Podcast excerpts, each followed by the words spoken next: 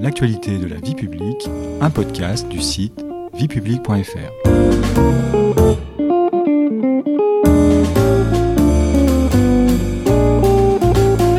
Bonjour à tous, bonjour Patrice. Bonjour Stéphanie.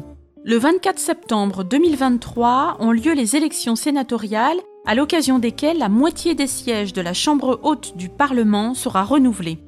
Voici une nouvelle série de l'actualité de la vie publique consacrée aux sénateurs, des élus dont le rôle, le mode d'élection, la place occupée au sein des institutions de la Ve République demeurent relativement méconnus des Français. Au sommaire de ce premier épisode, qu'est-ce qu'un sénateur? Alors première question Patrice, à quoi correspond le mandat de sénateur? Avant de vous répondre précisément Stéphanie, un rappel historique s'impose. Je vous propose de remonter brièvement le temps et de nous intéresser à l'origine du mot sénateur. Ce terme nous vient du latin senator, dérivé par l'intermédiaire du mot senatus, sénat, de l'adjectif senex qui signifie vieux, vénérable. Alors pourquoi cela? Parce qu'à l'origine, le Sénat était un conseil d'anciens. En fait, dans l'Antiquité, ce type d'assemblée était très répandu dans tout le bassin méditerranéen. Maintenant, pour répondre plus précisément à votre question, en France, aujourd'hui, un sénateur est un parlementaire du Sénat, une des deux chambres qui forment le Parlement, aux côtés de l'Assemblée nationale, avec laquelle elle détient le pouvoir législatif. Précisons également que les sénateurs sont les seuls élus pour lesquels il y a un âge minimum pour être candidat, fixé à 24 ans. Et en France, à quand remonte le Sénat?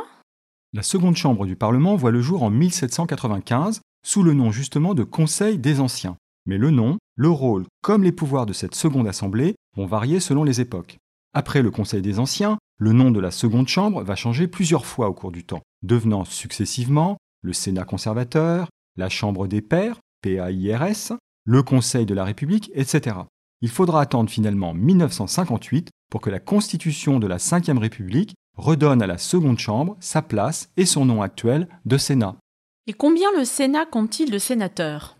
Depuis 2011, leur nombre est de 348. Ils sont élus pour 6 ans et renouvelés par moitié tous les 3 ans. La composition du Sénat, la durée du mandat des sénateurs ainsi que leur mode d'élection ont été modifiés depuis le début des années 2000. Jusqu'en 2004, le Palais du Luxembourg, le siège du Sénat, ne comptait en effet que 321 sénateurs élus pour un mandat de 9 ans, renouvelés par tiers tous les 3 ans. Quel est le mode d'élection des sénateurs? Sont-ils élus de la même manière que les députés, Patrice? Non, Stéphanie. À la différence des députés élus directement par les Français, les sénateurs sont élus au suffrage universel indirect par un collège électoral d'environ 162 000 grands électeurs. Précisons également que le vote est obligatoire pour les sénatoriales. Les grands électeurs encourent une amende en cas de non-respect de cette obligation.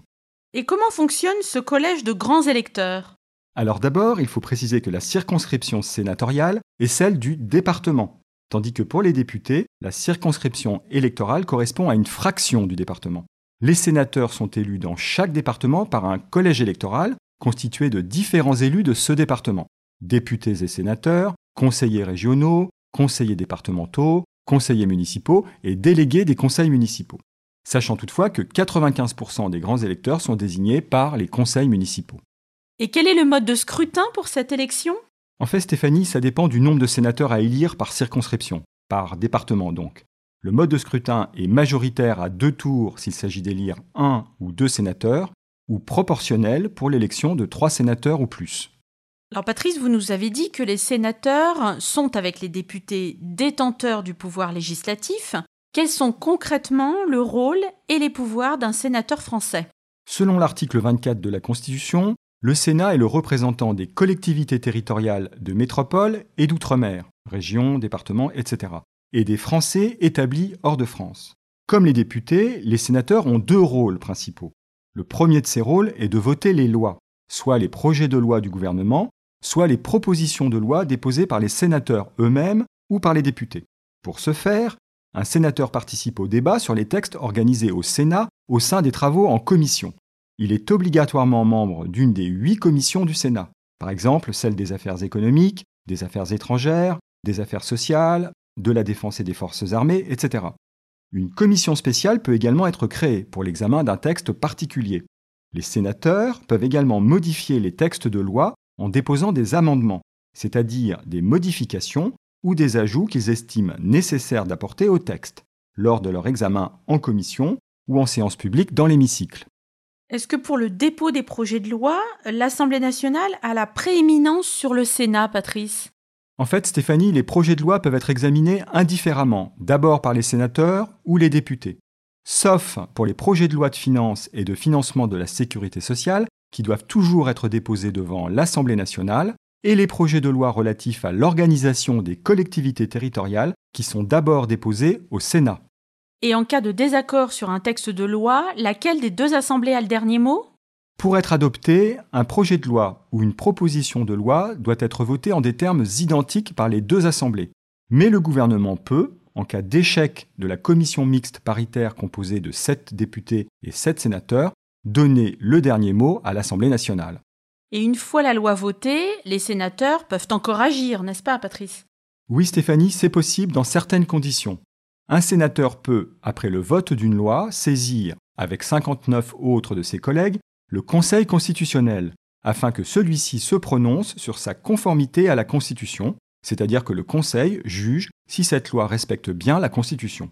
La saisine du Conseil constitutionnel suspend la promulgation de la loi jusqu'à ce que celui-ci ait statué. Alors vous nous avez dit que le sénateur avait deux rôles principaux. Quel est le deuxième de ces rôles?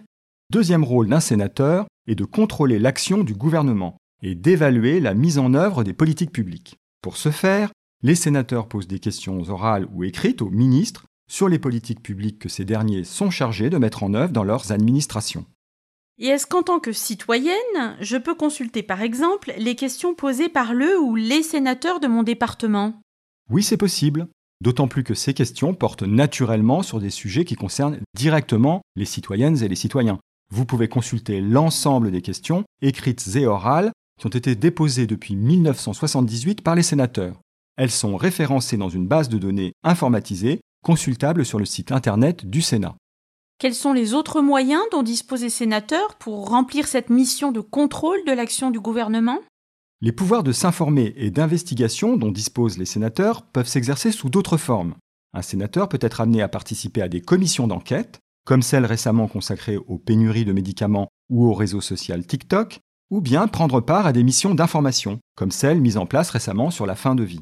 Dans le cadre de ces commissions d'enquête ou de ces missions d'information, les sénateurs peuvent consulter des organismes extérieurs au Parlement, organiser des auditions, etc. Les informations ainsi rassemblées sont ensuite publiées sous la forme de rapports d'information. Et les sénateurs exercent également un contrôle budgétaire, n'est-ce pas, Patrice? En effet, Stéphanie, le Sénat effectue un contrôle de l'exécution de la loi de finances et contrôle l'application des lois de financement de la sécurité sociale. Les sénateurs ont-ils d'autres prérogatives en matière de contrôle? Oui, les sénateurs disposent également de prérogatives en matière de contrôle des entreprises publiques. Ils peuvent aussi être amenés à se prononcer sur certaines nominations relevant de l'exécutif. Et dans le domaine des activités européennes, le Sénat exerce une mission générale d'information et de contrôle. Cela concerne par exemple le vote de résolutions sur des textes de loi européens ou un avis sur la conformité d'un projet d'acte législatif européen au principe de subsidiarité. Patrice, les sénateurs peuvent-ils renverser le gouvernement? Non, Stéphanie. À la différence des députés, les sénateurs ne peuvent pas mettre en cause la responsabilité du gouvernement s'ils sont en désaccord avec sa politique. Ils n'ont pas le pouvoir de le censurer.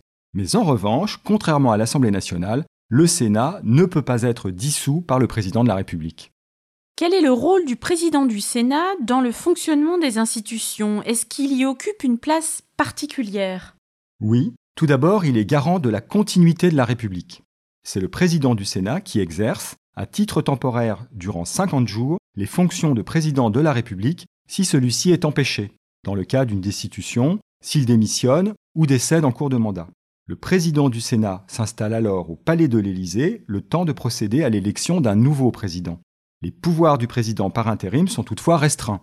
Celui-ci ne peut ni dissoudre l'Assemblée nationale, ni organiser un référendum.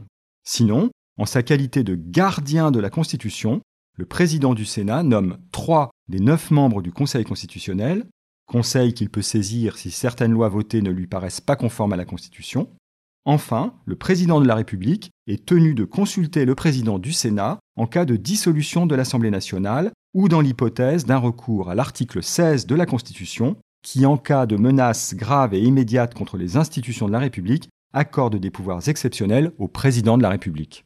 Pour finir, Patrice, pourquoi le Sénat se voit-il attribuer le qualificatif de chambre haute du Parlement? Eh bien Stéphanie, il s'agit d'une dénomination propre au régime bicaméral, c'est-à-dire un Parlement constitué de deux chambres. Dans ce type de régime parlementaire, la Chambre basse est élue directement par le peuple et peut être dissoute. En France, c'est l'Assemblée nationale. Tandis que la Chambre haute a une fonction de gardien de la Constitution et d'enrichissement du travail législatif. Elle ne peut pas être dissoute, ce qui est le cas du Sénat.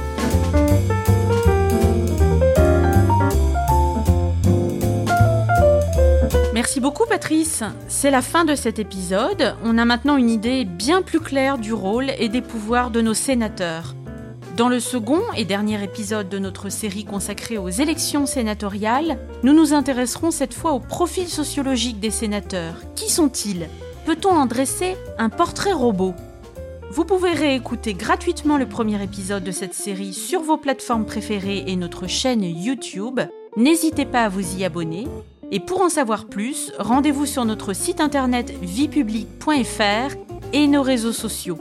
On se retrouve très bientôt. Au revoir Patrice, au revoir à tous. Au revoir.